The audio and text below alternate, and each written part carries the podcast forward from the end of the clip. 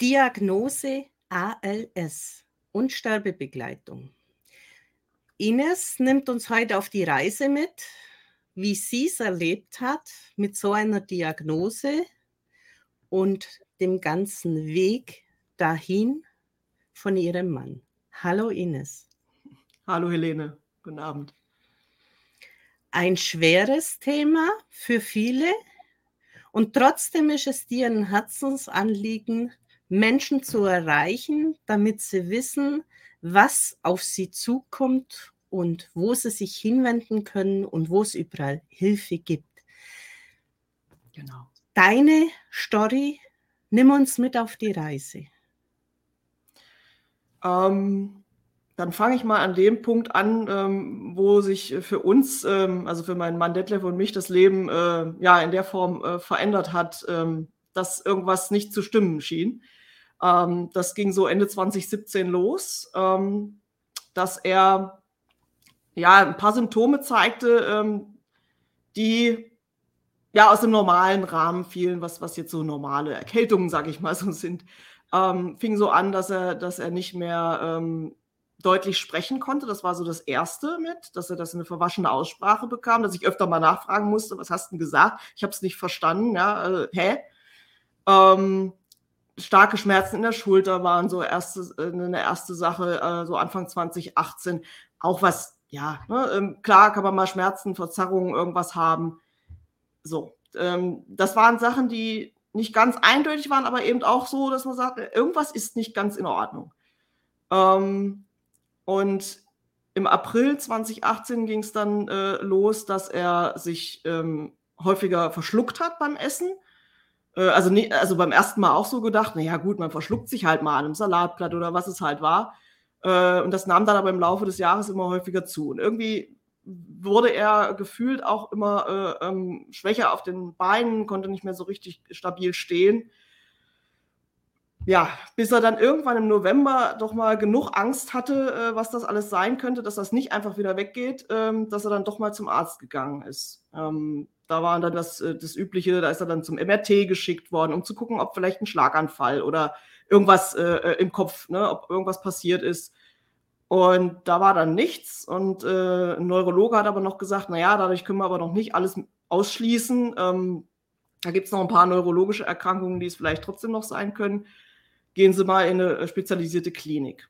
Und dann sind wir in die Uniklinik in, in Bonn in dem Fall, an die dortige ALS-Ambulanz äh, gegangen, also haben uns dorthin gewendet und da war er dann im März 2019 vier Tage auf äh, Station, wo dann alle möglichen äh, Untersuchungen mit ihm gemacht wurden, Nervenwasser und, und äh, Messungen, Nervenmessungen, alles mögliche. Also ich habe jetzt die Fachbegriffe nicht, ne? aber es, es, wurde, er wurde von oben bis unten durchgecheckt und ähm, da gab es dann eine erste äh, Verdachtsdiagnose tatsächlich, dass es ähm, ALS sein könnte.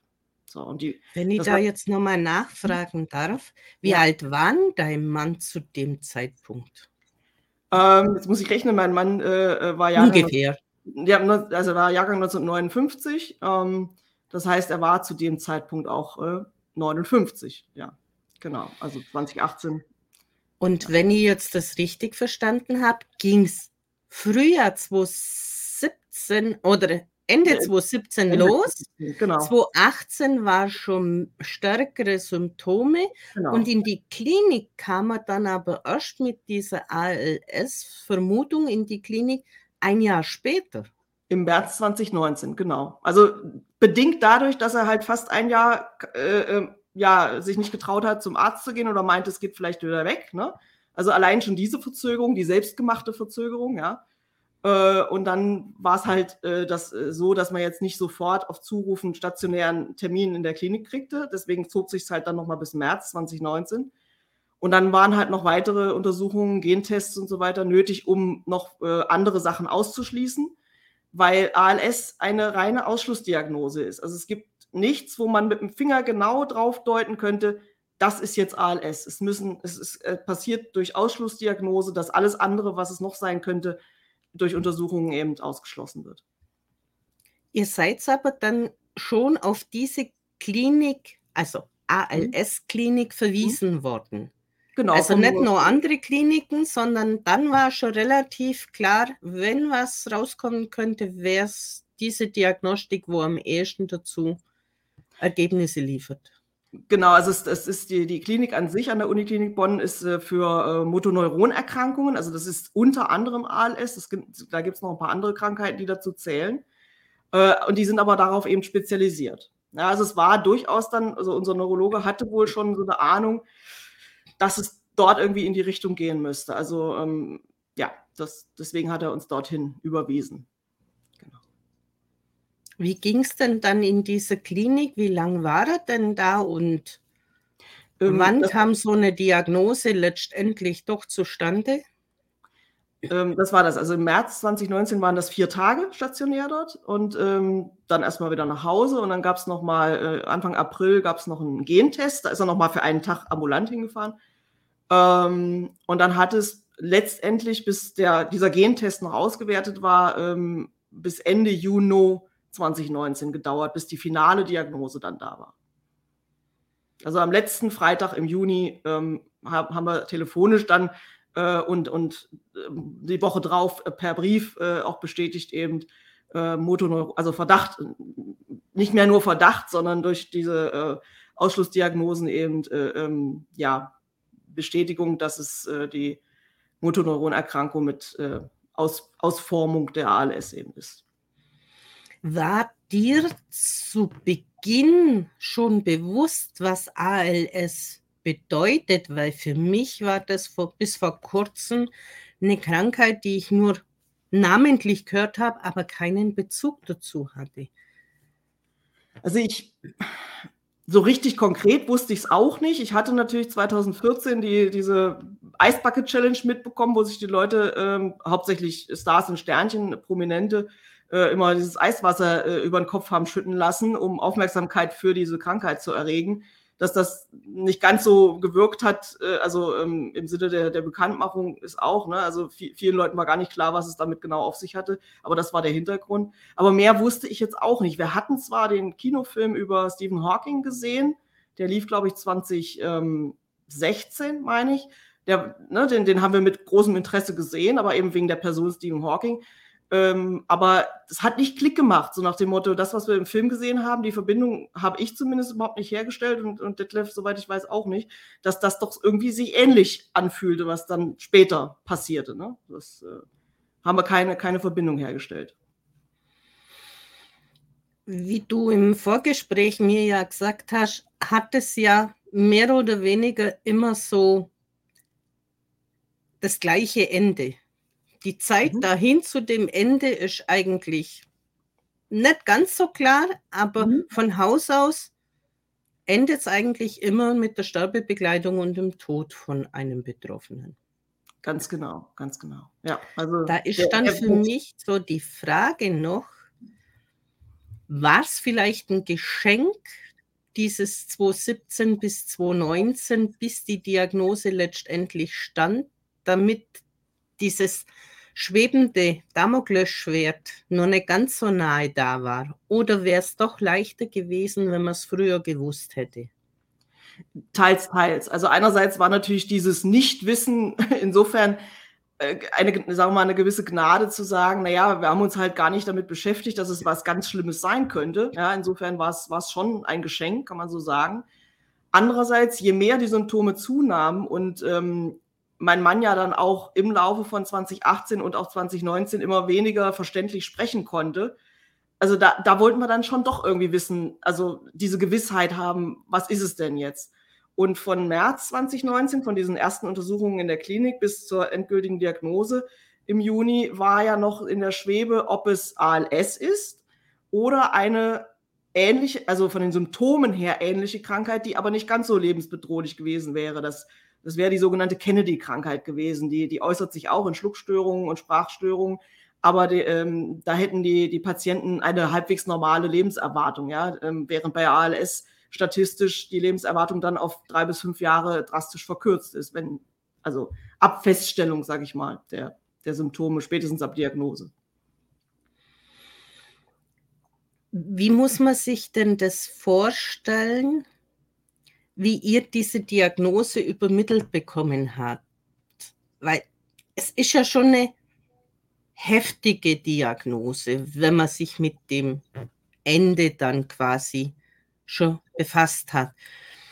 Mhm. War es einfühlsam oder war es wirklich so dieser Knall? Wie muss man sich denn das vorstellen? Weil du hast ja auch viel mit Betroffenen so in deinen Sendungen zu tun, mhm. damit solche, die vielleicht jetzt noch in diesem Findungsphase sind von dieser Diagnose, vielleicht ein, ein Stück weit sich auf was vorbereiten können. Mhm. Also die Diagnose, ähm, ich, ich komme gleich zu unserem Persön zu der persönlichen Sache. Ich kann nur so viel sagen, die Diagnoseübermittlung passiert bei, von Fall zu Fall sehr, sehr unterschiedlich. Von, es gibt sehr einfühlsame äh, Ärzte in den Kliniken, die das in einem, in einem geschützten Gespräch dann tatsächlich übermitteln, auch mit den Angehörigen dabei, so, sofern vorhanden, äh, und sich auch die Zeit nehmen. Ähm, leider höre ich von vielen jetzt ähm, aus der Community, sage ich jetzt mal so, dass es äh, alles andere als einfühlsam gelaufen ist, teilweise zwischen Tür und Angel, teilweise nur per Arztbrief und gar nicht in einem Gespräch. Also es ist von Fall zu Fall sehr unterschiedlich. Ähm, bei uns war es so, dass in dem, ähm, bei dem stationären Aufenthalt in, im März, da war ich ja nicht dabei in der Klinik, da war mein Mann ja allein. Ich hatte ihn halt hingebracht und, äh, und dann ähm, kam er, also da konnte er noch selber Auto fahren, er kam dann also nach, nach den vier Tagen auch alleine wieder nach Hause. Ähm, da hat man ihm halt so eher gesagt, also so durch die Blume angedeutet, dass es eine ja, lebensverkürzende Krankheit sein könnte. Da wurde der, ähm, die ALS als Begriff, ähm, also da, war, da ich nicht dabei war, weiß ich nicht, ob ALS an, als Wort, als Begriff gefallen ist, aber auf, auf jeden Fall wurde ihm klar gemacht, so wie es aussieht, ist es was lebensverkürzendes, was lebensbedrohliches. Ähm, und später die, die finale Diagnose, da kam dann, ähm, da hatte sich der Arzt gemeldet, von wegen, ob wir telefonieren können. Da waren wir hier zu Hause und haben einen Termin vereinbart, äh, quasi für den Nachmittag. Und dann hat er, habe ich auf das Handy auf den Tisch gelegt, habe es auf Lautsprecher geschaltet. Und dann hat er eben, ähm, hat der Arzt uns das ähm, gesagt, also dass eben dieser letzte finale Gentest eben auch ähm, die Kennedy-Krankheit ausgeschlossen hätte, sodass es eben ALS sein würde. Ja. Und da kam halt am Montag oder Dienstag die Woche drauf, kam dann der Arztbrief dazu, wo es halt schwarz auf weiß drin stand. Genau. Was hat's mit euch gemacht? Also die, die erste Verdachtsdiagnose im März hat äh, ausgelöst, äh, also dass wir in diesen, als, als es einerseits hieß, es ist lebensverkürzend, andererseits dieser Strohhalm mit der Kennedy-Krankheit, äh, hat bei uns bewirkt, dass wir uns an diesen Strohhalm geklammert haben. Ja? Also wir haben alle Zeichen in Richtung dieser harmloseren Kennedy-Krankheit versucht zu deuten. Und mein Mann hat wirklich den Arzt auch mit Mails und mit, mit äh, Nachrichten sozusagen immer versorgt, was er an sich beobachtet hat, was alles irgendwie sozusagen zur Stützung dieser Kennedy-Krankheit dienen könnte. Ja? War sehr offen in, in dem, was er mit dem Arzt geteilt hat. Ähm, also so gewisser ne, proaktiver, also Aktionismus, ja. Ähm, und als dann die finale Diagnose kam, also ich, ich habe jetzt, jetzt kein, keine ähm, ganz lebendige Erinnerung mehr an diesen konkreten Moment. Ich weiß nur, dass wir jetzt nicht ganz in, in, in Tränen ausgebrochen sind. Es war eher so ein, ja gut, dann ist es jetzt. Also jetzt wissen wir es, jetzt haben wir Gewissheit. Es war jetzt, ähm, es war dann noch so, dass wir wussten, wir werden die nächsten zwei Wochen noch Urlaub haben. Die waren schon vorher geplant gewesen. Dann haben wir gesagt, okay, dann jetzt den Urlaub. Äh, und danach ähm, wird mein Mann alles weitere regeln zum Thema Krankschreibung und so weiter. Ne? Also, weil sein Job einer war, den er jetzt nicht vom Homeoffice aus hätte machen können und der sowieso schon eine ganze Weile recht beschwerlich gewesen war. Also da hat er eben Konsequenzen gezogen und sich dann halt krank schreiben lassen. Das war so die, die tatsächliche, auch pragmatische Reaktion. Es war jetzt nicht so, dass wir äh, ähm, erstmal tagelang in Tränen aufgelöst da gesessen hätten. Also im Prinzip auch noch die Zeit genutzt, wo man wusste, es wird von Tag zu Tag unter Umständen schlechter. Genau, genau. Also wir haben geschaut, dass wir diesen Urlaub, diese zwei Wochen noch bestmöglich nutzen können. Er war ja schon auch körperlich noch weiter geschwächt, er hatte ja auch Körpergewicht verloren. Also viel war jetzt sowieso nicht mehr machbar äh, an, an großen Ausflügen, aber so kleinere Sachen haben wir dann noch gemacht. Äh, wir haben ja beide gern fotografiert, also sind wir mit der Kamera nochmal durch die Gegend. Ähm, ja, also das, das war das. Und dann danach, also wenn man so noch von einer Reaktion noch ausgehen kann, was, was Detlef betrifft, er hat gefühlt ja resigniert. Also er hat es angenommen im Sinne von, also ich, äh, ich setze mich jetzt hin, ich setze mich auf die Couch und mein Leben soll möglichst, ja, dann soll es halt schnell vorbei sein. Ja, also er war jetzt nicht der Typ, der gesagt hätte, und Chaka, und ich habe jetzt noch eine Bucketlist und ich möchte jetzt noch auf den äh, Kilimanjaro oder äh, nochmal einen Tandemsprung mit einem Fallschirm oder so machen. Er hat einfach da sich hingesetzt und im Prinzip auf den Tod gewartet. Ja. Wie muss man sich das vorstellen? Wie wird man mental oder seelsorgerisch aufgefangen in so einer Situation? Gibt es da irgendwelche Gesprächstherapien oder sonstiges für Betroffene und natürlich auch für die Angehörigen, weil für die ist es ja genauso schwierig, wie gehe ich jetzt mit jemand um, der quasi dem Tod ins Auge sieht. Mhm. Bin ich da jetzt euphorisch oder zurückgezogen oder ich meine, diesen ganzen Angehörigen geht es mhm. ja richtig schlecht dabei, kann ich mir vorstellen. Und vor allem, wenn dann auch noch Kinder mit betroffen sind. Genau. Ja. Also ich kann nur, also was es alles theoretisch gibt, das weiß ich heute. Das wusste ich damals nicht und ich kam auch nicht großartig auf die Idee, wo ich hätte fragen können. Ähm, ich war da selber in einem Tunnel, dass ich erst mal sagte, okay, und wie jetzt weiter? Und äh, mein Weg war tatsächlich eher mit Freunden und äh, Verwandten ne, zu sprechen äh, oder, oder also die haben mich aufgefangen an vielen Stellen. Die waren meine Seelsorger, wenn man so will.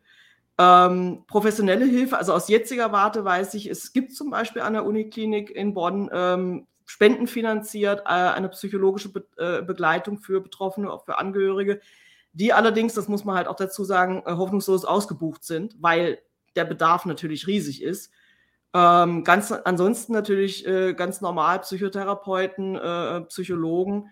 Auch da wissen wir, ja, die Theorie, sie sind da, in der Praxis sind sie auch ausgebucht bis, äh, bis da hinaus. Ähm, also ja, in der Theorie gibt es diese Begleitung, in der Praxis ist sie eher schwer ähm, zu bekommen. Es gibt noch ehrenamtliche Angebote, sowas wie ähm, ambulante Hospizdienste, die, die man ab einem gewissen Zeitpunkt auch mit ins Boot holen kann.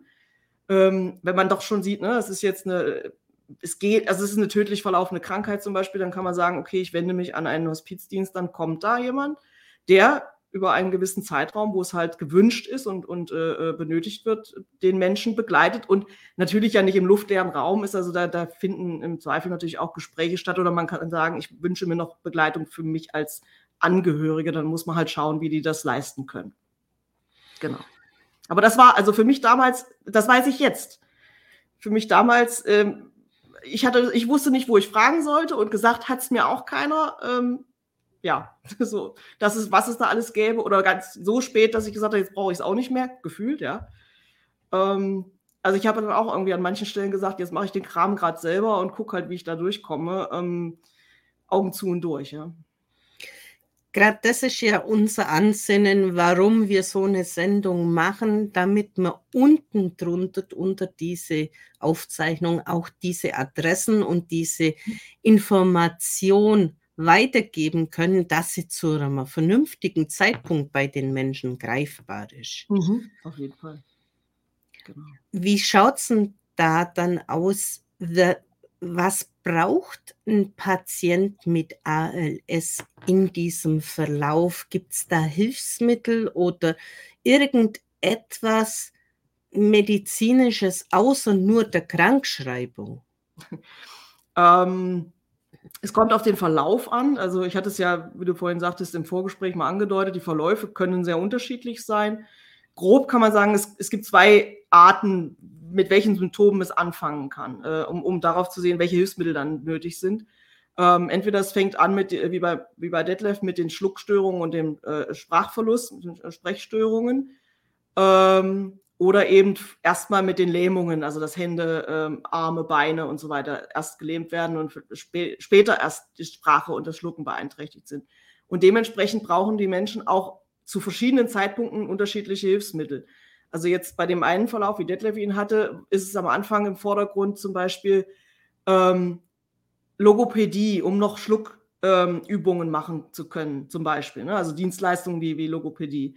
Ähm, oder auch, ähm, also was auch damit einhergeht mit diesen Schluckstörungen, ist, dass der Speichel nicht mehr geschluckt werden kann, der dann ja aus dem Mund läuft. Also vom Gefühl her zu viel Speichel.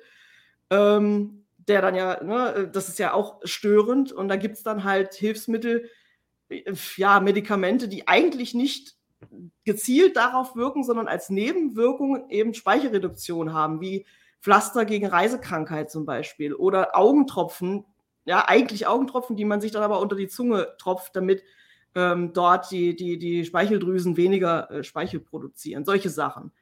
Ähm, und bei denen, wo es jetzt zum Beispiel mit, mit Lähmungen eher losgeht, da wird dann sehr schnell fällig ähm, ein, Roll, äh, ein, Rollator erst, dann ein Rollstuhl, meinetwegen ein mechanischer, aber eigentlich äh, viel besser dann noch gleich ein, ein elektrischer Rollstuhl.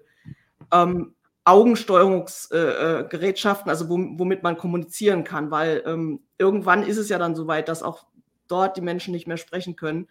Ähm, und dann läuft, da gibt es eben Technik, äh, Computer, die die äh, Leute dann mit den Augen steuern können und dann sich schriftlich und mit einer Computerstimme zumindest noch verständlich machen können. Also das sind so ein paar Hilfsmittel, die man so ne, braucht. Ich meine, wenn natürlich die Muskeln nicht mehr funktionieren, dann wird da irgendwann auch das mit der Augenkommunikation nicht mehr funktionieren. Im schlimmsten Falle ist das so, ja.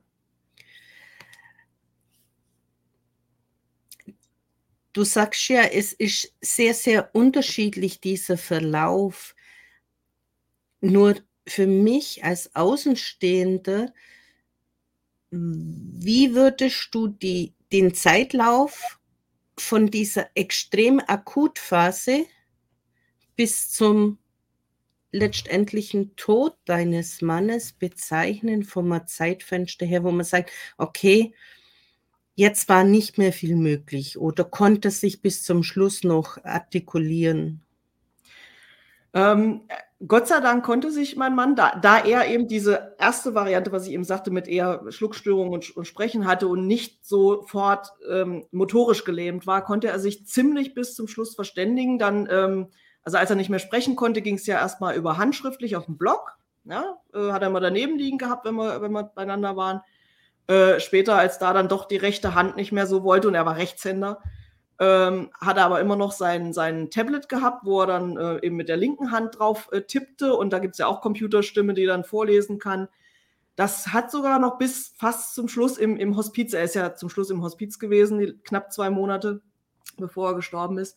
Ähm, es hat erst dann nicht mehr funktioniert, als er da dann die letzten zwei Wochen, sage ich mal, so schwach war, dass er nur noch im Bett liegen konnte. Und da konnte er dann halt das Tablet schlichtweg nicht mehr bedienen, im Bett liegend. Das hm.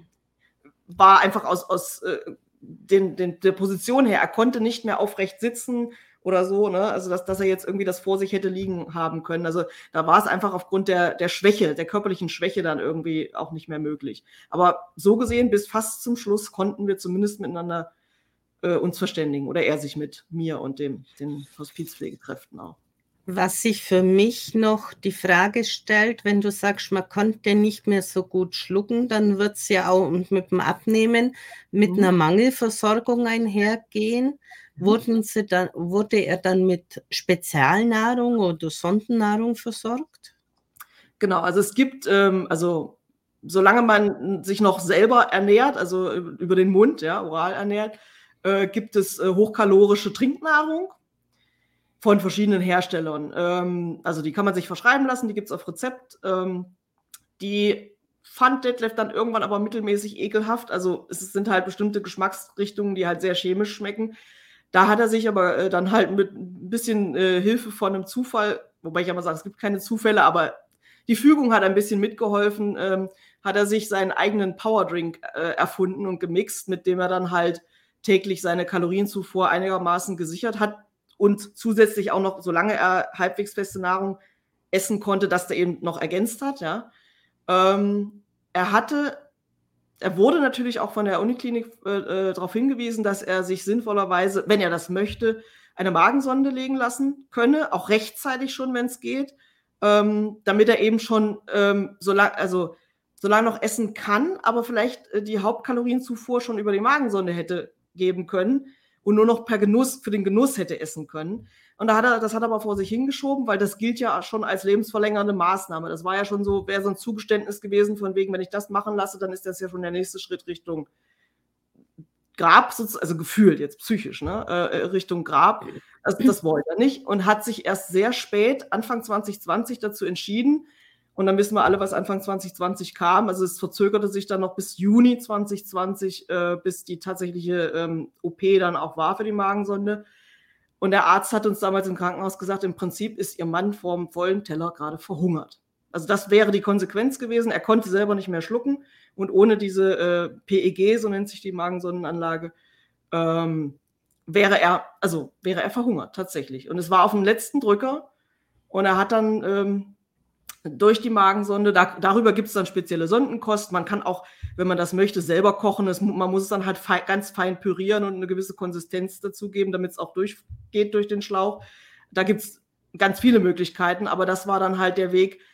Das hat ihm dann halt ja nochmal ein gutes halbes Jahr äh, äh, geschenkt, weil sonst wäre er höchstwahrscheinlich irgendwann im Sommer 2020 gestorben. Also gerade sagt ein Facebook-User, dass ihn dieses Thema ein Stück weit aufregt. Mhm. Verständlich, ja. ja. Es ja. bewegt mhm. und jeder, der es eben nicht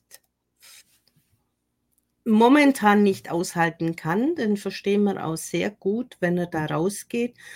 Nur uns ist es wichtig, den Betroffenen ein Stück Information zu geben und auch den Angehörigen, die es einfach brauchen.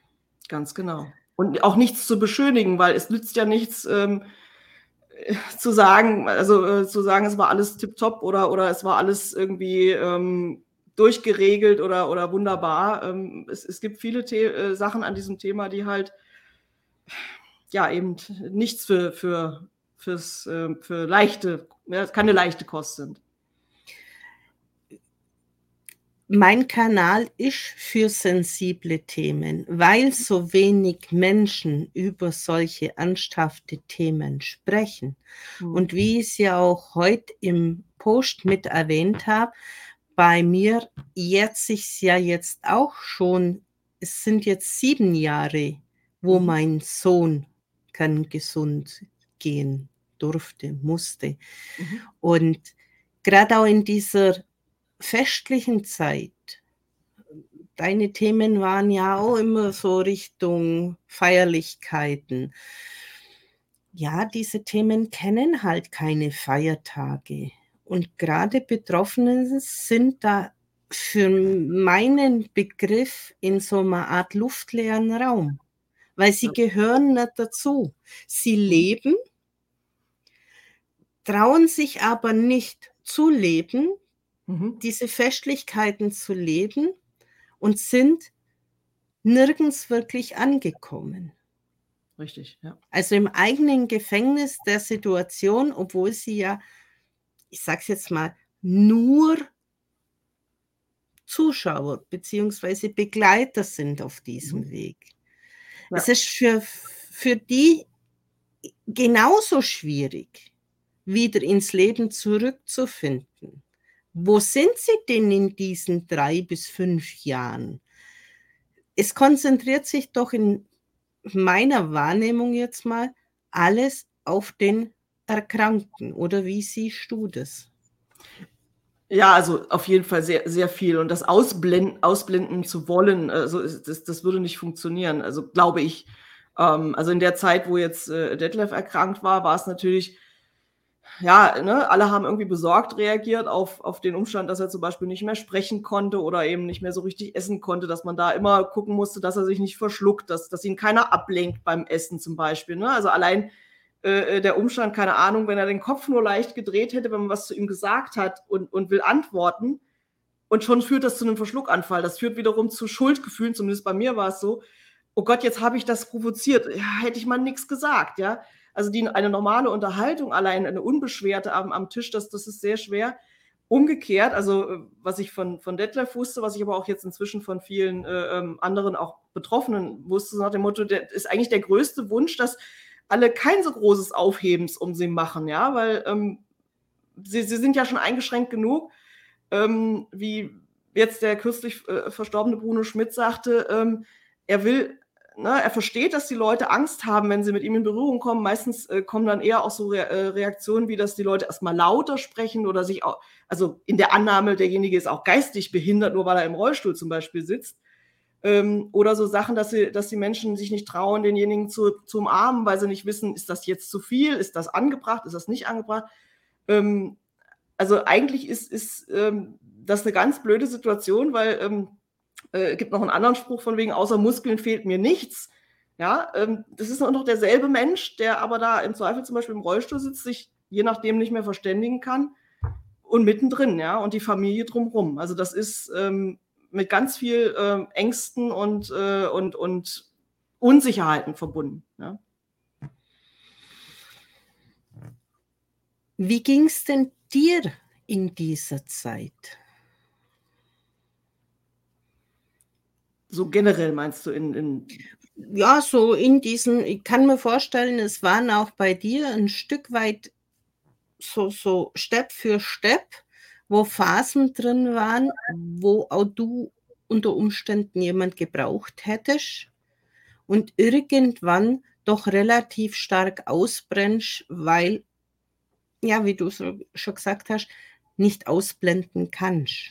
Ja, also ich habe vieles über Pragmatismus erstmal für mich irgendwie gelöst. Also einfach zu gucken, was ist heute nötig, was ist heute dran in der Sorge um meinen Mann und der, in der zunehmenden Pflege dann auch später. Also ich sag mal, das Thema Pflege wurde erst richtig akut ähm, ab Frühjahr 2020. Ne? Also ab dem Zeitpunkt, wo er dann sich auch selber nicht mehr ähm, seine Nahrung zubereiten konnte, wo ich das dann machen musste. Spätestens ab Sommer dann, wo ich eben die Nahrung über seine ähm, PEC geben musste und auch die Medikamente und so weiter. Also ähm, bis, bis Frühjahr 2020 war er noch halbwegs eigenständig, konnte auch noch Auto fahren. Da war das, da konnte ich das noch ganz gut ausblenden, dass da, dass da irgendwann mal Schluss ist. Aber spätestens mit diesem steigenden Pflegeaufwand, äh, später dann auch duschen, waschen, Haare schneiden, solche Sachen.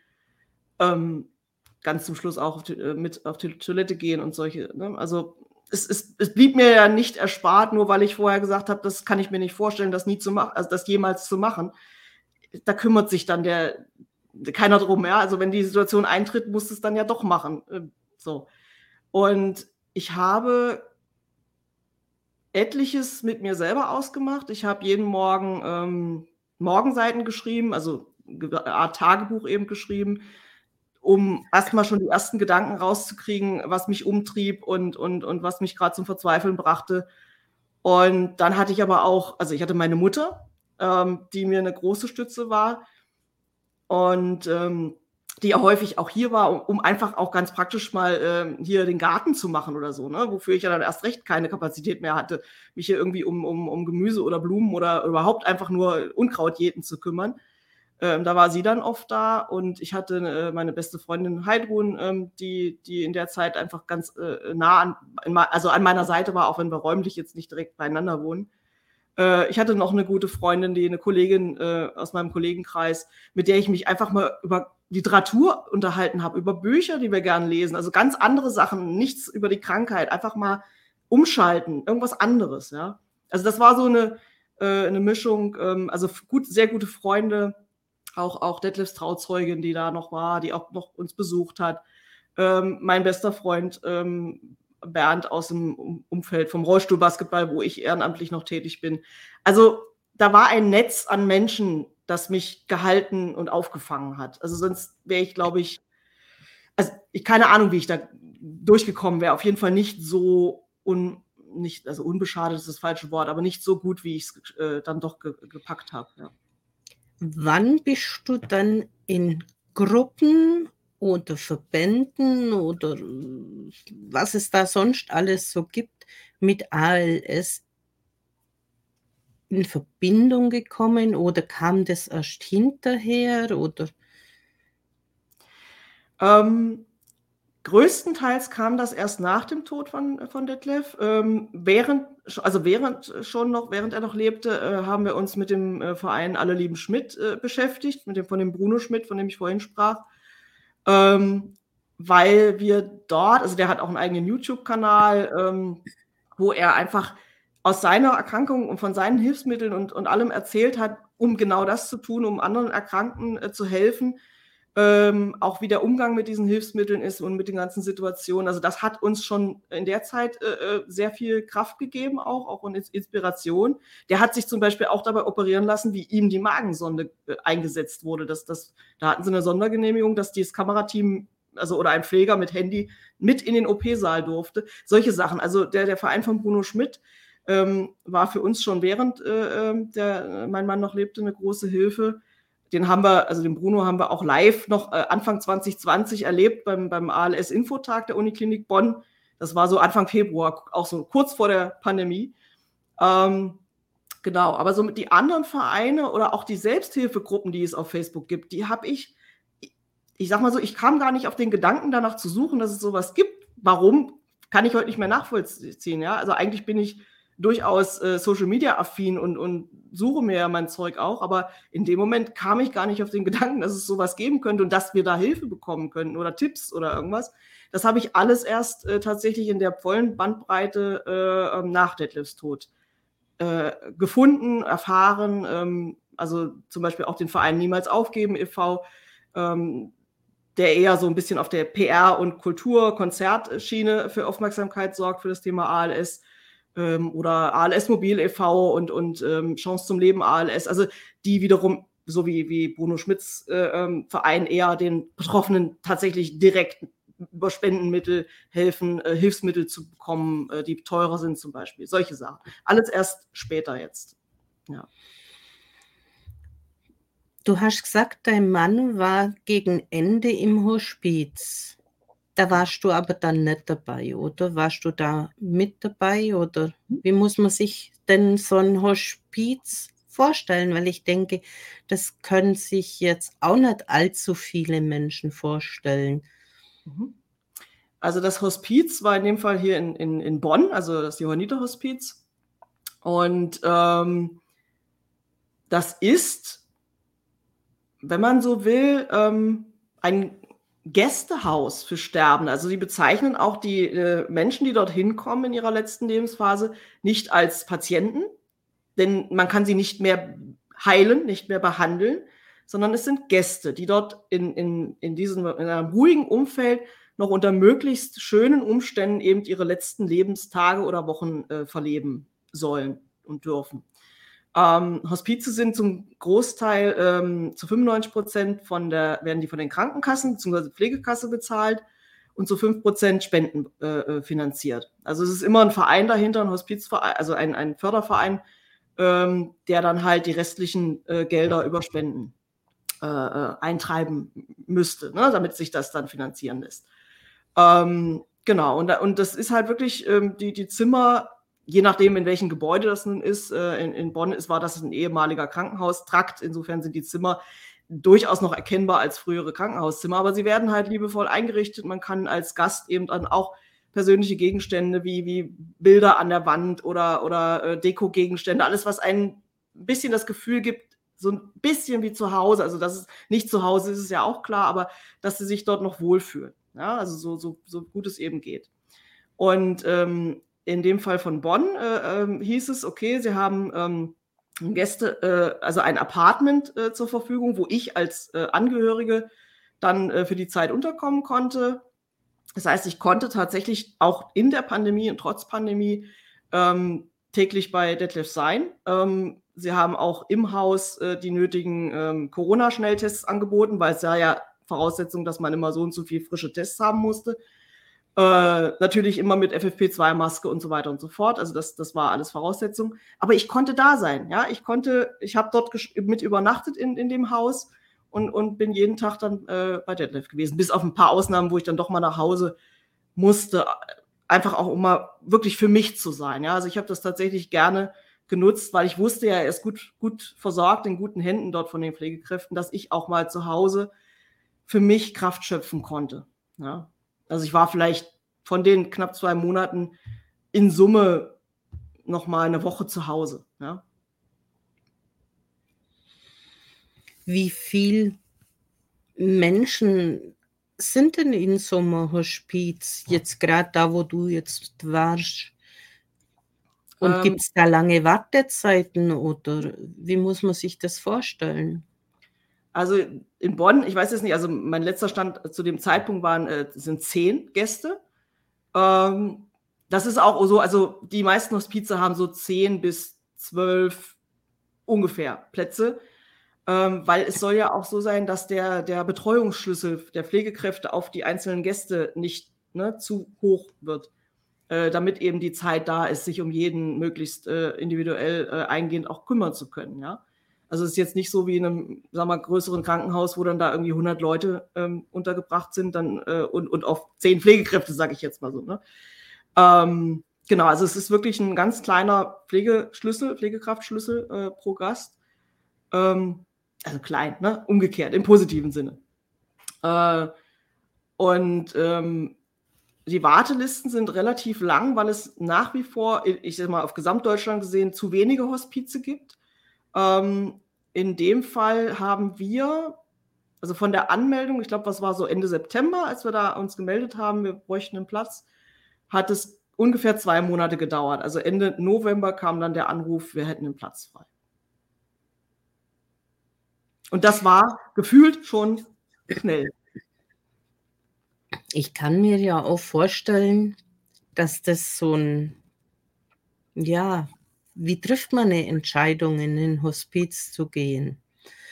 Wobei auf der einen Seite kann ich mir vorstellen, ist es für dich als betroffene Angehörige ein Stück weit Erleichterung, weil dieser Intensivpflegeaufwand mhm. nicht mehr zu 100 Prozent bei dir liegt. So dieses kriege ich mit, wenn er nicht mehr schluckt oder sich verschluckt oder irgendwelche Katheter oder sonstiges verstopfen. Weil das ist ja dann etwas, wo man sich dann vermutlich ziemlich starke Vorwürfe machen könnte. Ganz genau, ja. Also da, da, muss man jetzt auch dazu sagen, es ist sehr individuell. Im Idealfall kannst du ein Netz auch, also je, je pflegebedürftiger jemand wird, ähm, kannst du ja einen Pflegedienst dazu holen. Ob nun einen Ambulanten, der jetzt, was weiß ich, morgens und abends mal kommt zum, zum Waschen oder so, ja, zum Anziehen, äh, oder eben dann, äh, wenn es dann in, Richtung Intensivpflege geht, dann halt auch für mehrere Stunden am Tag oder dann am Ende, äh, wenn es nötig ist, auch rund um die Uhr. Ähm, bei uns war es halt so gefühlt, sind wir durchs Raster gefallen oder ist Detlef durchs Raster gefallen, ähm, weil er zwar diese Magensonde hatte, aber keine Beatmung. Und Intensivpflege, also so, dass ich das Gefühl gehabt hätte, ich hätte etwas, was mich im Alltag schon entlastet, ja, äh, hätte es nur gegeben, wenn er beatmet gewesen wäre. Das wollte er aber nicht. Das ist ja auch eine lebensverlängernde Maßnahme und die hatte er ausgeschlossen. Ähm, so dass ich irgendwann gemerkt habe, okay, dass äh, der, der, der ambulante Pflegedienst, den wir auch mal, also wo wir probiert hatten, einen ins Haus zu holen, habe ich dann irgendwie gesagt, der ist mir mehr hinderlich als, als förderlich im Alltäglichen. Also ich gesagt, das kann, das kann ich auch alleine. Also die, die Ernährung über die, die Nahrung an die, diese Pack anzuhängen oder ihm die Medikamente zu geben, äh, ähm, da habe ich dann gesagt, das kriege ich auch alleine hin und das kann ich viel besser in meinen Alltag integrieren, wenn ich das selber mache. Und das ganze Duschen und Waschen, das nahm dann ja immer mehr zu gegen Ende. Und irgendwann habe ich dann halt gesagt, ich habe, das schaffe ich jetzt nicht mehr. Also ab einem gewissen Punkt komme ich nicht weiter. Intensivpflege gab es aber nach wie vor nicht, aufgrund der nicht vorhandenen Beatmung. Dann war noch die Frage, ja, Pflegeheim. Die meisten Pflegeheime sind ja doch eher Seniorenpflegeheime, die wiederum auch von der, vom Ausbildungsstand ihrer, Mit ihrer Pflegekräfte nicht auf Intensivpflege, die ja vielleicht doch irgendwann mal nötig wäre, ausgerichtet, ausgerichtet sind, selbst wenn keine Beatmung ist. Aber das Thema, dass äh, Detlef, also wenn er auf Klo gemusst hätte, da hätte er nicht, da hätte man nicht ihn eine Stunde lang liegen lassen können oder, oder irgendwas gewesen wäre, er hätte sich nicht mehr an der Nase kratzen können oder irgendwas tun können. Ja, da, da, da reicht es nicht, äh, ähm, einmal die Stunde oder alle zwei Stunden vorbeizuschauen, wie es halt in einem größeren Pflegeheim so ist. Also blieb leider von der Logik her irgendwann nur noch die Frage Hospiz. Und deswegen habe ich, wir haben uns unterhalten, ich gesagt, Schatz, ich kann dich hier spätestens, wenn du die Treppe ins Ho Obergeschoss nicht mehr hochkommst, ähm, dann haben wir noch die Möglichkeit, das Bett zwar hier unten hinzustellen ins Wohnzimmer, aber selbst dann, ich kriege dich nicht alleine gepflegt. und ambulanter Pflegedienst in der Häufigkeit, wie wir ihn bräuchten, kommt nicht.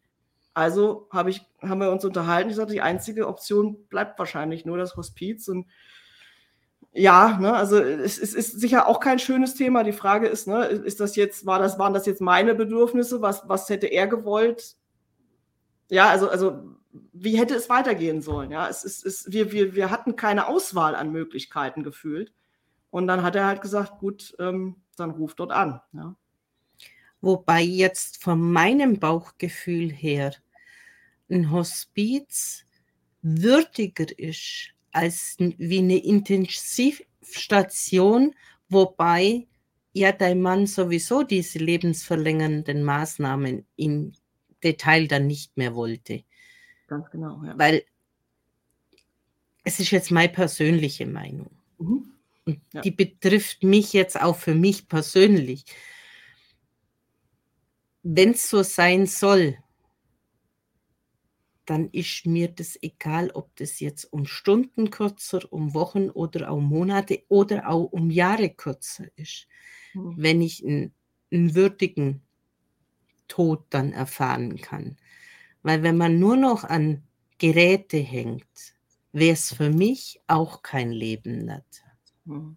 Ja, das ist, das ist ja eine wirklich eine sehr individuelle Einschätzung. Ne? Also es gibt Menschen, die entscheiden sich für alle, alle lebensverlängernden Maßnahmen mit Beatmung, mit allem drum und dran. Detlef hatte ja auch zumindest über die PEC die künstliche Ernährung. Ja, also das, das war ja zumindest der Schritt, den er mitgegangen ist. Ähm, weil er eben schon noch ein bisschen länger leben wollte als, ne? also verhungern hatte er dann doch nicht wollen, so ungefähr. Mhm. Ähm, aber eben das mit der Beatmung, da, da, das war von vornherein klar, dass er das nicht will. Aber selbst wenn du ins Hospiz kommst, das ist auch vielleicht auch nochmal so ein Thema, das bedeutet ja nicht, dass du, dass das gleichgesetzt ist mit der Entscheidung, dann auch alles abzuschalten. Du kannst dort auch ganz gemäß deinem Willen, wenn du sagst, ich möchte weiterhin jetzt noch, bis, bis ich was anderes sage, ähm, so lange noch künstlich ernährt werden über die PEC zum Beispiel, ähm, dann ist das so. Also dein Wille zählt in dem Moment, ja. Und, und wenn du sagst, ich möchte halt in Würde hier im Hospiz, aber eben noch die Restzeit, die mir bleibt, mit den Umständen, auch mit der, mit den lebensverlängernden Maßnahmen, die mir bleiben, äh, also die Zeit möchte ich hier so verbringen, bis ich entscheide, das ist jetzt der Zeitpunkt, wo ich diese Behandlung abbrechen möchte. Denn das ist ja das, was, was geht. Das einzig Legale, was in Deutschland geht, dass der Patient selbst entscheidet, ich möchte diese lebensverlängernden Maßnahmen nicht mehr aktiv haben. Ja. Das, das ist das. Also du wirst nicht, du kommst nicht ins Hospiz und dir wird dann gesagt, und jetzt schalten wir alles ab. Also das ist vielleicht auch so eine Angst, die bei manchen mitschwingt. Mhm. Ähm, also vom Hospiz wurde mir gesagt, wir sind kein Ort zum Sterben, wir sind ein Ort zum Leben. Ne, das klingt vielleicht ein bisschen widersinnig, aber ähm, das, da, da, das, ne, viele Leute haben Angst, nach dem Hospiz heißt, wenn ich da reinkomme, bin ich nach drei Tagen tot oder so. Ja? Dann, dann, dann muss ich sterben. Es ich kann es mir ja. halt so vorstellen, dass es immer Hospiz, weil ja alle Mitarbeiter mehr oder weniger wissen, warum die Patienten jetzt hier sind oder die Gäste in dem mhm. Fall, ja. sich auf einen anderen, ruhigeren Ablauf einlassen und nicht ja. dieses hektische Intensivstation ja. Leben miterfahren müssen, sondern dass es einfach ein Stück weit ruhiger ist.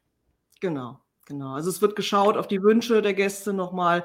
Auch so Sachen, wenn es heißt, ich möchte nochmal ans Meer oder so. Es wird geschaut, was möglich ist, äh, dass, dass dann vom, also über das Hospiz dann äh, Wünsche nochmal erfüllt werden, äh, Sachen ermöglicht werden, ähm, diese ne, typischen letzten Wünsche eben, ja, was, was irgendwie noch geht. Nun war das während der Corona-Pandemie nicht unbedingt alles möglich, ne, aber, aber vom Grundsatz her, wenn es heißt, ich möchte noch mal zum Spiel meines Lieblingsfußballvereins oder so, da, da, da gibt es dann vom Hospiz aus Möglichkeiten oder aber auch vom, äh, es gibt zum Beispiel vom ASB den, den Wünschewagen, ne, die, die helfen dann im Zweifel auch mit, die fahren die Leute dann halt, wie ich sagte, zum Beispiel noch mal ans Meer, ja, ähm, alles, was irgendwie menschenmöglich, technisch machbar ist, äh, wird dann auch versucht, ja, um, um einfach zu sagen, genau das in Ruhe nochmal ähm, das Leben auszufüllen, was da noch ist. Und dann gibt es wahrscheinlich Betroffene, die können mit der Situation gar nicht umgehen. Ja. Gibt es auch. Also es gibt von einem Extrem ins andere. Von, von Leuten, die dann den Exit wählen, tatsächlich, äh, bis hin zu Leuten, die sagen, ich koste mein Leben bis zum letzten Augenblick aus. Und auch von den Angehörigen kann ich mir vorstellen, dass da manche sich zum Selbstschutz auch komplett ausklinken. Durchaus möglich, ja klar. Du hast ja jetzt auch diese Podcast, ist es, glaube ich, was du hast?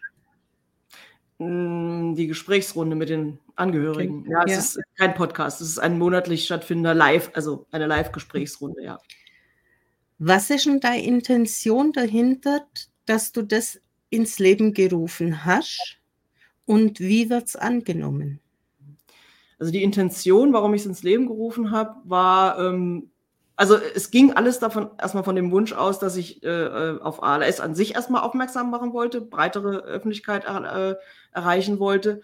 Und ähm, dann kam auch wieder an der Stelle, sage ich mal, die Fügung zu Hilfe, dass letztes Jahr äh, seit Anfang des Jahres ja diese Audio-Social-Media-App äh, Clubhouse so äh, gehypt wurde und, und alle da irgendwie waren, weil ja Lockdown war und man sowieso nicht woanders hin konnte.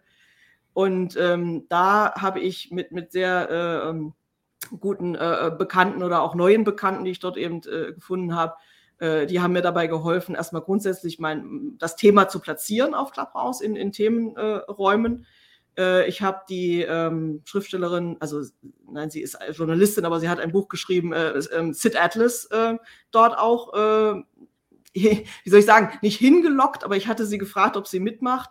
Äh, denn sie, sie hatte ein Buch über ihren an ALS erkrankten Mann geschrieben, das Jahr ohne Worte. Und, äh, und ich habe sie gefragt, ob sie mit mir zusammen da was aufzieht, ähm, im, im Sinne äh, aufmerksam zu machen.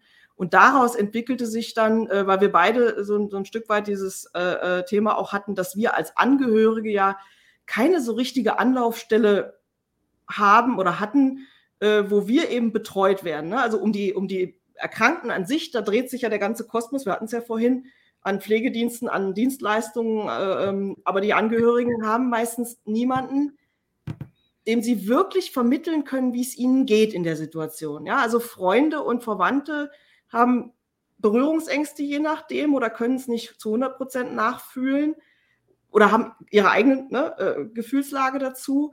Ähm, Psychologen, ähm, die sind halt auf einer professionellen Ebene, aber so dieses, dass man mit jemandem reden kann, der genau weiß, wovon man spricht, das gab es nicht. Und das hat sich aus dieser ersten Initiative entwickelt, dass wir dann eben, äh, da gab es dann äh, noch eine äh, Angehörige, die ihren Vater in dem Fall an ALS verloren hatte, ähm, die dann noch dazu kam. Und mit der habe ich dann letztendlich das weitergeführt, dass wir eben wirklich einmal im Monat die Gesprächsrunde öffnen für Angehörige von ALS-Erkrankten, damit wirklich so das, ähm, ja, dass wir uns wirklich auf der Basis austauschen können. Manche sind noch mittendrin, manche, wie jetzt äh, meine Co-Moderatorin und ich, sind halt schon ein Stück weiter danach, haben halt mit unserer Trauer zu arbeiten, äh, können aber auch wieder schon Erfahrungen weitergeben, wie waren manche Sachen noch während der Erkrankungsphase des, desjenigen, äh, was ist danach passiert, wie, wie, wie geht es uns in der Trauer. Und das wird sehr gut angenommen. Also es wird, wird äh, wir kriegen regelmäßig Rückmeldungen, dass es den Menschen, die da dabei waren, ähm, besser geht danach. Also es macht es nicht weniger traurig oder nicht weniger erdrückend, je nachdem, aber wir kriegen zurückgespiegelt, dass das Gefühl, darüber reden zu können und dass man wirklich verstanden wird, weil die anderen das auch schon durchhaben, also das, das hilft vielen ungemein, dann wieder ein Stück weit Mut zu fassen, weiterzugehen, äh, den nächsten Schritt, den nächsten Tag weiterzugehen. Ja? Also wenn es nur das ist, ne? so eine Kleinigkeit, einfach wieder so eine Hoffnungsschimmer zu haben, ich bin damit nicht allein. Wie findet man denn zu diesem Gesprächsrunde. Ich meine, es ist wahrscheinlich nicht für jeden Clubhouse so in aller Munde und auch der Zugang. Also ich habe ihn auch noch nicht gefunden, Zugang zu Clubhouse. Aber ähm, für, für diejenigen, die eben hier sind mhm. und sich angesprochen fühlen, mhm. sollen ja dann auch zu dir finden und zu dieser Möglichkeit des Austauschs. Genau. Also Clubhouse an sich ist eine App, die man sich aus dem jeweiligen App Store, äh, ähm, ob nun bei Apple oder bei Android, runterladen kann. Also die an sich, ne, die, die gibt es, die kann man sich einfach installieren. Und äh, was wir dann machen, ist, wir vereinbaren relativ spontan, also gar nicht lange vorher. Wir legen jetzt nicht schon für die nächsten zwölf Monate jeden Monat den Termin fest. Wir schauen immer, wann es jeweils bei uns im Kalender auch passt. So irgendwann zwischen Anfang und Mitte eines Monats ähm, ähm, ne, legen wir, äh, sagen wir, vereinbar, vereinbaren meine Co-Moderatorin und ich uns den Termin. Äh, und dann verbreite ich den tatsächlich mit Link. Also man, man erstellt dort einen sogenannten Raum auf Clubhouse. Ähm, und dazu gibt es halt einen Link, den man teilen kann. Und den teile ich dann halt auf Instagram, auf, auf äh, Facebook, ähm, über mein persönliches Profil. Also wenn man nach mir äh, äh sucht auf, auf, Facebook, dann findet man mich auch. Ähm, und ähm, ne, also bei Facebook meinetwegen als Facebook-Veranstaltung da den Link dann reinpacken. Ähm, wo ich es bisher noch nicht äh, beworben habe, in Anführungsstrichen, ist jetzt LinkedIn, weil ich, also für mich ist das ein Stück weit ein privates Thema, was ich jetzt nicht auf einer beruflichen Plattform platzieren würde. Allerdings habe ich jetzt in den letzten Wochen auch ein paar Kontakte dort äh, gefunden, die sagen, ich habe da Interesse dran. Also insofern werde ich das wahrscheinlich oder sehr, also mit Sicherheit jetzt auch äh, zukünftig auf LinkedIn posten ähm, wann dann immer der jeweils nächste Termin ist. Und dann klickt man halt auf diesen Link. Voraussetzung ist halt, dass man die, die App vorher äh, installiert hat und sich da angemeldet hat. Und dann landet man zu der bestimmten Uhrzeit. Das ist also an dem jeweiligen Abend immer um 20.15 Uhr.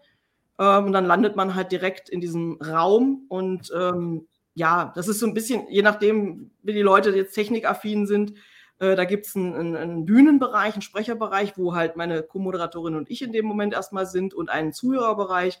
Und dann ist es, ähm, ja, da gibt es dann die Möglichkeit, irgendwie über so einen, über einen Button die Hand zu heben und dann eben auf die Bühne zu kommen. Dann holen wir die Leute mit zu uns auf die Bühne und dann ist das ein, ein, ein ganz äh, äh, schöner äh, Gesprächsraum einfach. Ja. Was braucht man da für eine Technik? Geht es App über ein Handy oder geht es App über einen PC oder über beides? Oder?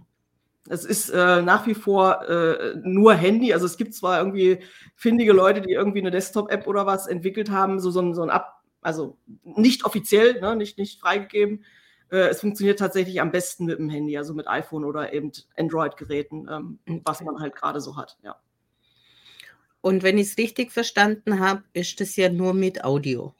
Das ist nur mit Audio. Und das empfinden tatsächlich auch von der Rückmeldung her unsere, unsere Gesprächskreisteilnehmer als angenehm, ähm, entgegen diesen natürlich auch äh, jetzt in den letzten äh, zwei, drei Jahren äh, äh ähm, aufgekommenen oder mehr aufgekommenen Videokonferenzen, die empfinden es als angenehm, mal nicht gesehen zu werden.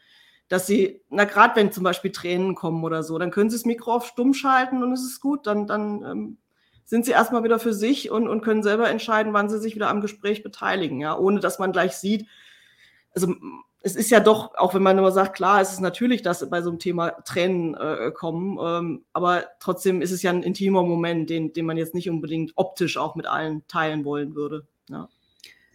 Vor allem, man ist ja, je nachdem, in welcher Phase man von diesem Ereignis ist, auch vielleicht nicht unbedingt gesteilt oder man fühlt sich nicht so präsentabel. Da ist es doch ein gewisser geschützter Raum. Und ja der ein oder andere, denke ich, wird es auch vielleicht zu Beginn nur mal zuhören, bis genau. er dieses Vertrauen zu, zu den anderen findet und dieses, ja, genau. diesen Umgang, wie man trotz dieser Schwere sich mit anderen drüber unterhalten kann und im Nachhinein vielleicht auch diese Erleichterung wahrnimmt, die man sich zu Beginn vielleicht gar nicht vorstellen kann. Ja, Genau, also das, das ist eben auch das. Man kann wirklich, wenn man sich erstmal noch nicht sicher ist, ähm, einfach zuhören. Ja? Also man, man, man ist nicht gezwungen sofort, man wird, also wir ziehen keinen sozusagen äh, auf die Bühne, wie ich es gerade gesagt habe, von wegen, jetzt mach mal mit. Ähm, es gibt tatsächlich sogar inzwischen, äh, also die App hat sich ja in den Monaten seit letztem Jahr eben äh, weiterentwickelt. Man kann inzwischen sogar innerhalb dieses Raumes einen, einen Chat benutzen, den wir auch lesen können. Also wenn jetzt einer reinschreibt, guten Abend, ich bin erstmal nur zum Zuhören hier, dann ne, dann schreiben wir halt rein, hallo, schön, dass du da bist, alles, alles okay, ne? Also, ähm, aber, aber dann kann sich jeder so einbringen, wie er das gerade in dem Moment, wie es richtig für denjenigen ist. Ja. Geschützte Räume für solche Personen und Betroffenen finde ich sehr, sehr wichtig. Und dann hast ja du gesagt, du hast die Eingebung gehabt, dein Tagebuch mehr oder weniger in Buchform mhm. zu veröffentlichen, damit andere ein Stück weit, ja, ein Leitfaden oder wie man es auch immer nennen mag, was da alles auf einen zukommen kann, Impulse, um vielleicht sich auch nicht unbedingt Vorwürfe zu machen, wenn ich mich halt heute nicht gut fühle und vielleicht auch in Zweifel stelle, wo denn ich geblieben bin in mhm. der ganzen Situation. Was hast denn uns da noch so für Infos mitzugeben? Genau, also das äh, aus diesen Morgenseiten, die ich vorhin erwähnt habe, die ich geschrieben habe, ab, ab Beginn des Lockdowns 2020 tatsächlich, weil ich dann die Zeit dafür hatte, weil ich nicht mehr ins Büro fahren musste. Das war tatsächlich ein ganz praktischer Grund. Ähm, also diese, diese Morgenseiten, die sich ja dann für mich zu einer der wichtigsten Stützen entwickelt haben, überhaupt mit diesem ganzen klarzukommen, ja, oder, oder einfach nur meine Ängste auch mal äh, rauszulassen aus dem Kopf, ähm, bevor ich ganz durchdrehe, so nach dem Motto. Ähm, die habe ich geschrieben und ich hatte, mag jetzt vielleicht für den einen oder anderen schon befremdlich klingen, es waren ja eigentlich meine eigenen Aufzeichnungen, die man auch nicht weiter großartig verwerten soll, muss, kann, ja. Äh, aber ich hatte tatsächlich schon zu dem Zeitpunkt so den Hintergedanken, da ich ja wusste, dass mit Detlef wird endlich sein. Ne? Das ist, da, da, kann man nicht die Augen vor verschließen, diese Krankheit endet, wie sie endet. Nur wann ist eben immer nicht klar. Äh, und ich habe schon zu dem Zeitpunkt gewusst, ich möchte danach mich nicht irgendwo verbuddeln und sagen, und das war's jetzt und, und ah, es kann mir gestohlen bleiben, sondern ich wollte weitermachen, an die Aufmerksamkeit eben, also die, die Aufmerksamkeit der, der Öffentlichkeit dazu ähm, zu wecken. Und habe dann schon den Gedanken während dieser Phase gehabt, dass ich irgendwann später, wenn es passt, äh, das äh, wirklich gerne auch in Buchform rausbringen würde. Und das bin ich tatsächlich dann letztes Jahr im Frühjahr schon angegangen, habe geschaut, ähm, habe eben das Handgeschriebene ähm, abgeschrieben am, am Computer, ähm, habe ähm, Vor Vorgeschichte, ähm, Zwischenteil, also ne, weil ich äh, einen gewissen Zeitraum eben nicht mehr schreiben konnte, wo, wo es vom Pflegeaufwand nicht mehr möglich war. Ähm, und eben dann noch was, was danach, also was bis zum Tode dann und, und was danach noch bis zur Beerdigung passiert ist. Und habe recht schnell eben versucht, ähm, ja, äh, wo kann ich das unterbringen? Gibt es einen Verlag, der sich dafür interessiert und habe tatsächlich einen gefunden. Die hatten auch schon ein Buch einer, einer Mutter, die über ihren ALS-erkrankten Sohn äh, geschrieben hatte im, im Portfolio. Und die haben auch sofort gesagt, ja klar, also das ist ein Thema, das, das muss an die Öffentlichkeit. Ähm, ja, und, und der Rest, also dann ging es relativ schnell von Anfang Juli bis, also offizielles Erscheinungsdatum war dann der 27. September. Ja, also das war ähm, wirklich, ich, ich war begeistert und äh, das Buch ist, ist äh, bisher, ähm, also die Rückmeldung, die ich bekommen habe, also mein, mein Wunsch war tatsächlich, ne, tatsächlich das zu zeigen, dieses, ähm, es ist nicht immer alles einfach und nicht immer alles voll mit liebevollen Gedanken, auch für den Kranken. Du hast auch als, als, du bist, also ich bin Mensch, ja, ich, ich, ich habe auch meine, meine Ängste gehabt oder auch meine Gedanken von wegen, lass es vorbei sein. Ähm, oder auch ja, was muss ich denn jetzt alles bedenken und planen, wenn er dann tot ist und, und, und regeln und also all diese, dieses, dieses, dieser Gemischtwarenladen an Gefühlen, die nicht eben alle nur rosig sind ähm, und sich nicht immer nur auch um die, das Wohl des Kranken drehen. Ne? Das, das, das sind also auch diese tabu belasteten Gedanken, das ist da alles drin. Und das war halt mein Wunsch, eben klar, das deutlich zu machen, dass man, dass das völlig normal ist, sowas zu denken und zu fühlen, dass man sich dafür auch best, also im besten Sinne nicht, nicht selber noch fertig machen sollte, weil man ist ja schon fertig genug durch die Situation an sich. Ja, also ähm, sich dann noch selber äh, zu kasteien, dass man dann sowas auch noch denkt oder fühlt. Ne, das, das, das hilft ja keinem weiter. Ja, das, das hilft dir nicht weiter, also als, als Angehörige, das hilft dem, dem Kranken nicht weiter. Ähm, und deswegen, also das war so ein Hauptanliegen da ein Stück weit, ja, dieses auch von wegen, ich weiß, was, was du in welcher Schattierung auch immer, was, was Angehörige durchmachen können. Ja, also es ist auch, das ist mein Empfinden, was ich aufgeschrieben habe. Es muss nicht so kommen, aber es kann. Ja, und, und deswegen, also das Buch ist bisher, so weil ich eine Rückmeldung habe, ähm, sehr gut angekommen, sehr gut angenommen worden. Und äh, dieses Jahr habe ich es dann auch noch selbst gesprochen als Hörbuch und das war auch nochmal für manche jetzt, manche hören ja dann doch lieber Bücher, als dass sie sie haptisch lesen. Manche haben auch durch ein Hörbuch überhaupt erst den Zugang zu dem, zu einem Buch, wenn sie vielleicht ähm, sehbeeinträchtigt sind und, und ne, also ich weiß von ein paar Leuten, die wirklich blind sind, äh, die sagten, kannst du nicht ein Hörbuch machen? Ja, ne, es hat ein bisschen gedauert, ähm, aber auch da habe ich jetzt schon viele positive Rückmeldungen bekommen, dass ich damit das tatsächlich erreiche, was ich mir gewünscht habe. Ja.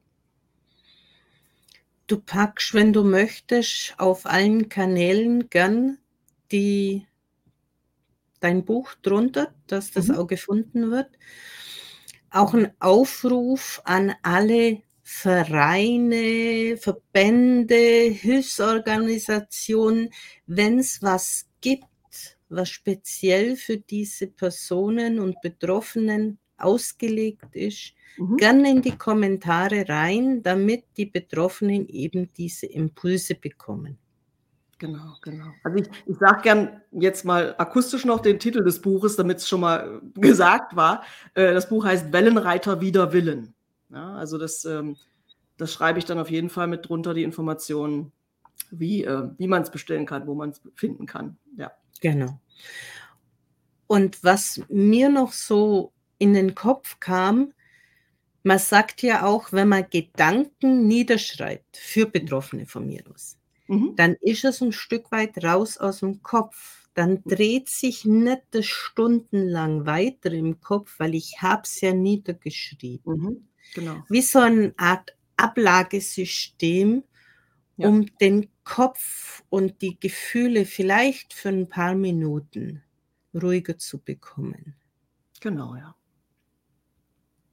Also das, das, das stimmt auch. Also ich meine, die Probleme gehen da zwar vielleicht nicht direkt davon weg, ne, aber, aber sie sind erstmal, die, die, die Gedankenspiralen sind erstmal raus aus dem Kopf. Ja, also das, was sich da über Nacht zum Beispiel gerne ja mal dreht, beziehungsweise am Einschlafen hindert, ähm, habe ich jetzt in dem Fall dann jeden Morgen erstmal zu Papier gebracht. Ähm, und manchmal ist es dann wirklich so gewesen, ich habe an einem Tag aufgeschrieben, wie beschissen die ganze Situation ist oder was gerade wieder ansteht, was, was wieder nicht funktioniert hat. Und schon einen Tag später steht da, hurra, es hat sich dies oder jenes Thema gelöst. Also ne, nicht, nicht, dass jetzt durch das Schreiben sich was gelöst hatte, aber ich konnte dadurch, ich hatte den Kopf frei, um in den Lösungsmodus zu kommen. Ja, so ein Stück weit. Dann an dem Tag, nachdem ich es aufgeschrieben hatte morgens, äh, dann wirklich mir dessen bewusst zu sein und wo kann ich jetzt anpacken, was, was kann ich denn jetzt selber äh, versuchen durch Anrufe bei der Kasse oder was auch immer, äh, äh, ähm, wo kann ich was tun und was sind Sachen, wo ich nichts tun kann. Dann habe ich es aber zumindest mal aus dem Kopf gehabt. Was hast du denn für Betroffene noch für Tipps oder einen Tipp, weil wir sind ja dann doch schon über die Stunde hinweg. Mhm. Was denen helfen könnte oder was dein Wunsch gewesen wäre, was mhm. du an Hilfe bekommen hättest? Ähm, also was mein oder unser Wunsch gewesen wäre, was wir an Hilfe bekommen hätten, wäre am besten so eine äh, Infomappe, wo alles drin steht, wohin man sich als Betroffener oder auch als Angehöriger wenden kann, wenn die, diese Diagnose ähm, äh, da ist. Ne? Also dieses, äh, auch welche Hilfsmittel braucht man oder worum sollte man sich zeitnah kümmern, welche Verbände gibt es. Also eine, so eine, das wäre so der, der Wunschtraum, eine, eine Infomappe, wo das alles drin steht. Die gibt es in der Form leider nicht. Also kann ich in dem Moment jetzt erstmal nur sagen, ähm, wenn diese Diagnose da ist, schaut, je nachdem, also selbst wenn ihr nicht Social Media affin seid, und sei es nur, dass ihr euch für diesen einen Zweck bei Facebook anmeldet. Es gibt dort Gruppen, Selbsthilfegruppen, wo sich Betroffene und auch Angehörige drin versammeln, die sich gegenseitig Halt geben, die sich gegenseitig Tipps geben. Also man kann da eine Frage reinstellen und dann gibt es Antworten. Und sei es, dass man sich vielleicht auch nur mal auskotzt, wie es einem gerade geht und man wird dort aufgefangen. Das hätte ich mir damals gewünscht, dass mich da einer mit der Nase drauf gestupst hätte oder dass ich vielleicht durch irgendeine Eingebung selber drauf gekommen wäre. Aber ähm, da das nicht so ist, und ich glaube, es geht vielen so, dass man da erstmal nicht auf den ersten Impuls selber drauf kommt. Darum, also schaut, dass ihr euch auf, auf Facebook oder eben in solchen äh, Selbsthilfegruppen ähm, oder eben bei den genannten Vereinen, die wir jetzt darunter dann auch nochmal gerne verlinken, ähm, dass ihr euch da anschließt, dass ihr da andockt. Ähm, dass ihr da, da kriegt ihr schon eine ganze Menge hilfreiche Tipps und, und, äh, und eben auch Halt. Ja. Für mich kommt noch so der Impuls, weiß nicht, ob du das auch so siehst, ein Betroffener darf auch ruhig die Frage ganz gezielt um Hilfe stellen. Wenn irgendeine Adresse mhm. einfach mal in so eine Gruppe oder eine Ansprechperson reinschreiben, ich brauche unbedingt das. Hast du irgendjemand, irgendeine Adresse oder was auch immer? Mhm nicht warten, dass es der Gegenüber weiß, was du jetzt genau brauchst, sondern sich es wert zu sein und zu sagen, okay, das ist jetzt alles der gleiche Haufen. Mhm. Die haben alle die gleichen Themen. Ja. Und ich muss mich jetzt nicht verstecken und denken, hoffentlich schreibt jetzt irgendjemand das Thema, was mir heute am Herzen liegt. Und ich schaue drei Tage später rein und das ist schon wieder so weit unten, dass ich es gar nicht finde, sondern habe wirklich den Mut und schreibe die Frage dann einfach dort auch rein. Ja, definitiv, weil das, das klingt sehr, also kann sehr zynisch klingen, aber tatsächlich äh, ähm, kommunizierenden Menschen kann geholfen werden. Das heißt, wenn ich etwas nicht weiß, also das ist meine, meine eigene Erkenntnis, ich, hätte, ich wünschte, ich hätte es selber beherzigt äh, äh, zu dem Zeitpunkt, aber dieses sprich drüber, frag, wenn du was nicht weißt, wenn du Hilfe brauchst, tu nicht so, als ob du alles mit dir selber ausmachen kannst. Das gilt tatsächlich, würde ich jetzt sagen, für alle, für Betroffene und für Angehörige. Hol dir bitte um Hilfe, weil es hilft keinem, wenn du dich daneben legst. So, so krass das jetzt vielleicht klingt. Bitte um Hilfe. Das ist, das ist tatsächlich eine zentrale äh, ähm, Botschaft an der Stelle, ja. Das Weil ich denke, es kann so viel schneller dadurch gehen, wenn klar gesagt wird, ich brauche heute, was weiß ich, einen Logopäde, der für das vielleicht ausgelegt ist, im ja. Raum Schlag mich dort. Mhm. Weiß jemand was? Genau, solche Fragen. Weil Logopäden gibt es ja wie Sand am Meer, ja, ja, aber die meisten sind halt nicht auf diese Krankheit ausgelegt. Ganz genau. Oder Ernährungsberater oder dies oder jenes, Physiotherapeuten, gerade da, die sind auch nicht alle auf ALS spezialisiert. Genau das, Fragen, Fragen hilft. Also das wäre tatsächlich ein wichtiger Hinweis, ja. Somit wären wir eigentlich für das, die heutige Sendung so am Ende, was auch die Kapazität von den Menschen, von der Aufnahmefähigkeit ist. Sollte ja. Bedarf bestehen, melde dich gern. Wir können auch gern mal ein Zoom-Webinar machen, wenn das gefordert wäre, von mhm. Betroffenen. Kann man gern machen. Mhm. Dir wünsche ich viel Erfolg bei deiner Mission alles weiter ins Leben, in, ja, in, in, eigentlich ins aktive Leben der Menschen das Bewusstsein zu bringen für mhm. diese Krankheit. Danke. Und vielleicht findet sich ja jemand, der diesen Ratgeber schreibt. Das ist es. Das, also wir, wir selber versuchen es ne, in unseren kleinen Möglichkeiten, aber Genau. Also da jede Hilfe willkommen. Aber das könnte ja durchaus eine Krankenkasse auch mit ins Boot nehmen. Gibt ja für so viele Krankheiten irgendwelche Broschüren. Das ist richtig. Ja, also da, da sind wir noch, ne? Stichwort Wünsche und so. Ähm, wir sind dran, aber da, da sind wir noch, das ist noch ein, ein etwas dickeres Brett zu bohren. Ja. Wobei es ja heute nicht einmal mehr alles gedruckt werden muss, wo man sagt, das sind Kosten. Es würde ja schon eine Sparte auf der Homepage reichen. Ganz genau. Ja, also deswegen, das ist ein Projekt, was wir durchaus ne, noch vor uns haben, wo wir tatsächlich gerne auch jede Hilfe annehmen. Also wer sich berufen fühlt, da mitzuarbeiten dran, gerne ähm, ja, mich ansprechen. Ines, danke für deine offene Art, für das wichtige Thema. Schön, dass wir uns so kurzfristig gefunden haben, um das Thema wirklich auch in einer ja, Phase der Festtage reinzupacken. Mhm weil wie schon zu Beginn gesagt, auch Festtage und Feiertage kennen kein Pardon für solche Themen. Genau, ja. Ja, danke, dass du mich, äh, so kurzfristig hier zu dir eingeladen hast. Sehr, sehr gerne. Und dann bleibt uns eigentlich nur noch zu sagen: Tschüss, bis zum nächsten Mal. Tschüss.